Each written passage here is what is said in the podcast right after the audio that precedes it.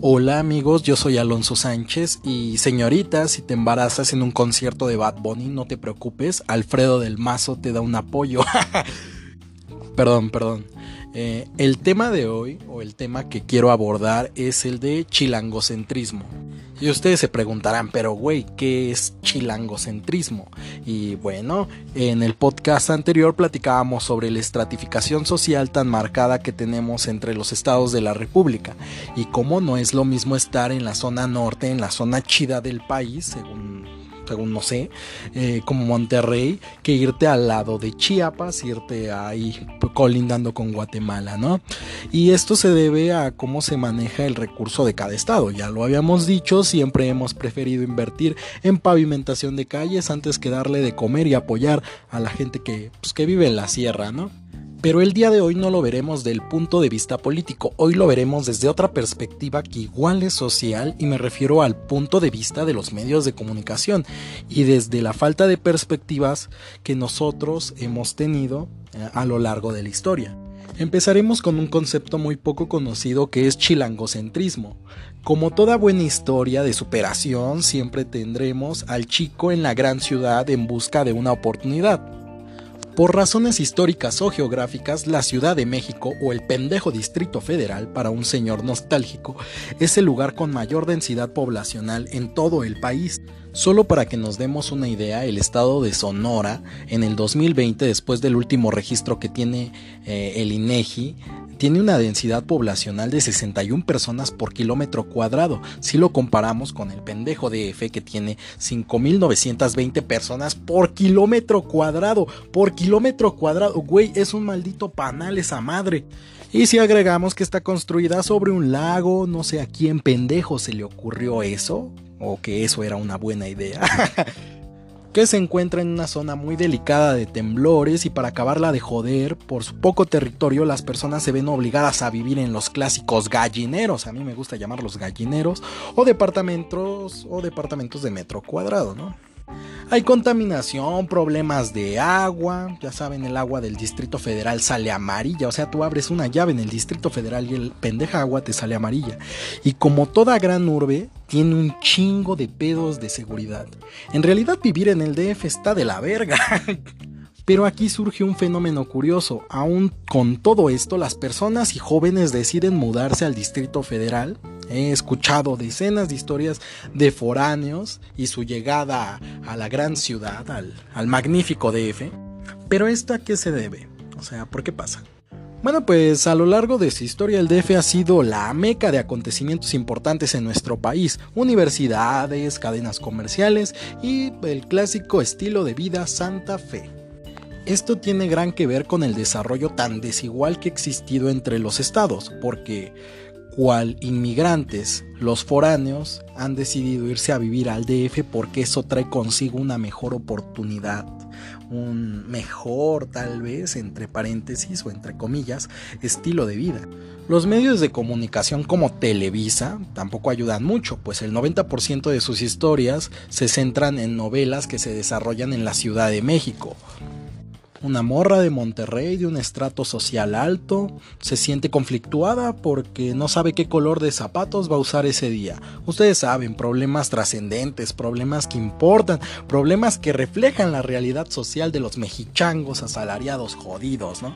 Porque sí, los entiendo. Cuando nuestro personaje principal no es dueño de una gran hacienda o de un chingo de tierras y caballos y siembra café o no sé, se dedica a ser un, no sé, una gran empresaria de Avon en la Ciudad de México, pues la historia nos vale verga, ¿no? Y el problema no recae ahí porque pues el trabajo de Televisa siempre ha sido y siempre lo han dejado en claro, es hacer más tolerable la vida o la realidad social del mexicano jodido. El pobre es pobre porque quiere, dicen los pendejos. El hecho de que todas las historias siempre te hablen de lo mismo y en el mismo lugar nos quita una visión de un todo. ¿Cómo quieres que la gente de la zona centro del país, o peor aún, del norte, empatice con las muertes e injusticia que sufren los indígenas en Chiapas si ni siquiera en alguna serie o novela se le ha dado el protagonismo o relevancia a un personaje que pertenezca a esa parte de México? Mucho menos en los noticieros. Nunca se escuchen las noticias que provengan de otras partes del país que no sea el pendejo Distrito Federal, a menos de que, no sé, en el sur del de el país pase algo demasiado cabrón, que sí sea noticia nacional, pero si no tiene mayor relevancia, realmente nosotros ni siquiera nos enteramos. Es como los pendejos norteños y su poca identidad con México. Un norteño siempre va a estar más orgulloso de ser un norteño que de ser mexicano, te lo juro. Dejando de lado que los pendejos se creen gringos, se creen mexicanos 2.0, acá mejorados, un 90 güeritos. Los norteños raramente empatizan con lo que sucede en el país tienen una visión muy distorsionada de nosotros. Para la mayoría de ellos, si eres de la zona centro para abajo, la gente está culerita, güey, la gente está jodida. Y sí, pendejo, ya sé que gracias a la zona geográfica y adaptabilidad humana tu piel no tiene la necesidad de crear tanta melanina, lo sé, güey.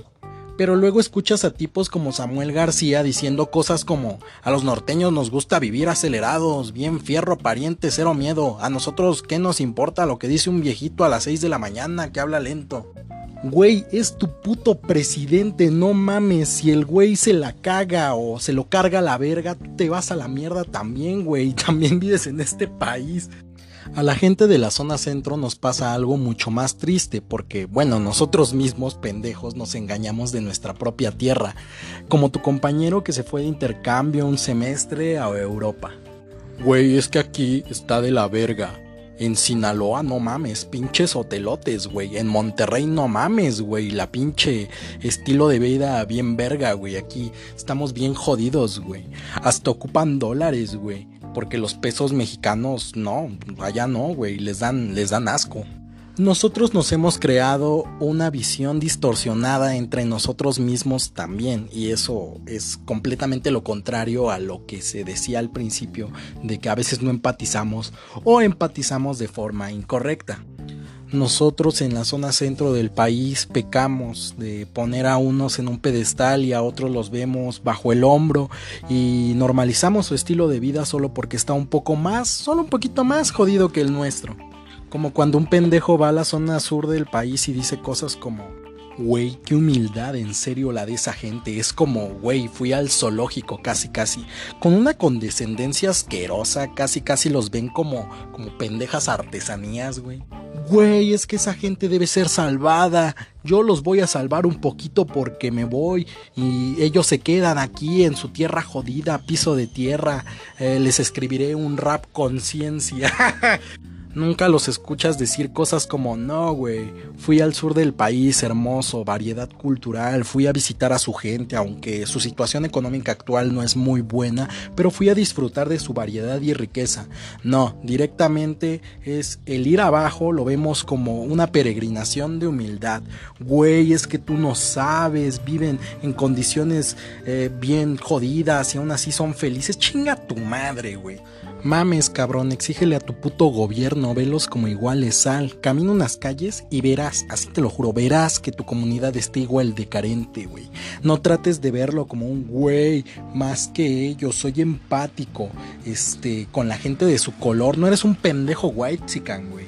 Esto es México, no tienes que moverte mucho para darte cuenta o saber lo que es la pobreza ese comportamiento empático por alguien que está solo un poquito más jodido que nosotros. A lo que quiero llegar con todo esto es que sí, debemos hacer conciencia nosotros mismos porque ni los noticieros ni nuestro cine, que no sé si sepan, pero eso también sale de nuestros impuestos, nos va a mostrar la realidad social que vivimos y mucho menos la de otras zonas del país. Lo que a nosotros nos queda hacer como ciudadanos y como personas es dejar de caricaturizar y hacer un mexicano estándar, como lo hacen los gringos con nosotros, pensando que somos huevones bajo un nopal, comiendo frijoles, este, no sé, piscando algodón. México es un collage cultural y México tiene distintas caras. Hay que saber diferenciar cuál es cuál y tratarlas a todas por igual. Y si realmente quieres ayudar, pues hombre, hay un chingo de formas de apoyar, apoyando las propuestas de proyectos productivos que beneficien a esas zonas del país. No seas como el pendejazo de Ricardo Anaya y su tour por el país. El güey no sabe ni agarrar un puto taco o desconoce por completo la realidad social del país. O sea, no mames, el vato quería ser presidente y apenas descubrió cómo hacen los agricultores para sacar puto maíz, güey. El güey ya lo quiere, ya quiere hacerla de antropólogo, en trabajo de campo, convivir con la gente mugrosita ahí de la orilla del país. Te apuesto, te lo juro, lo que quieras que en su puta vida había pisado un piso de tierra, perdón la redundancia. Sé más consciente, exige lo que crees merecer y que al final de cuentas va a beneficiar a todos. Y no veas a los mexicanos de la zona sur como artesanías, porque bueno, tú igual eres una artesanía. Y bueno, creo que eso es todo por hoy. No olviden suscribirse, compartirlo si les gustó. Síganme en mi página, más o menos. Ya somos 2000 likes a huevo. Y vuelvo la próxima semana mentando madres. Ahorita, pues, que aún puedo porque aún no soy famoso. Hasta luego, artesanía.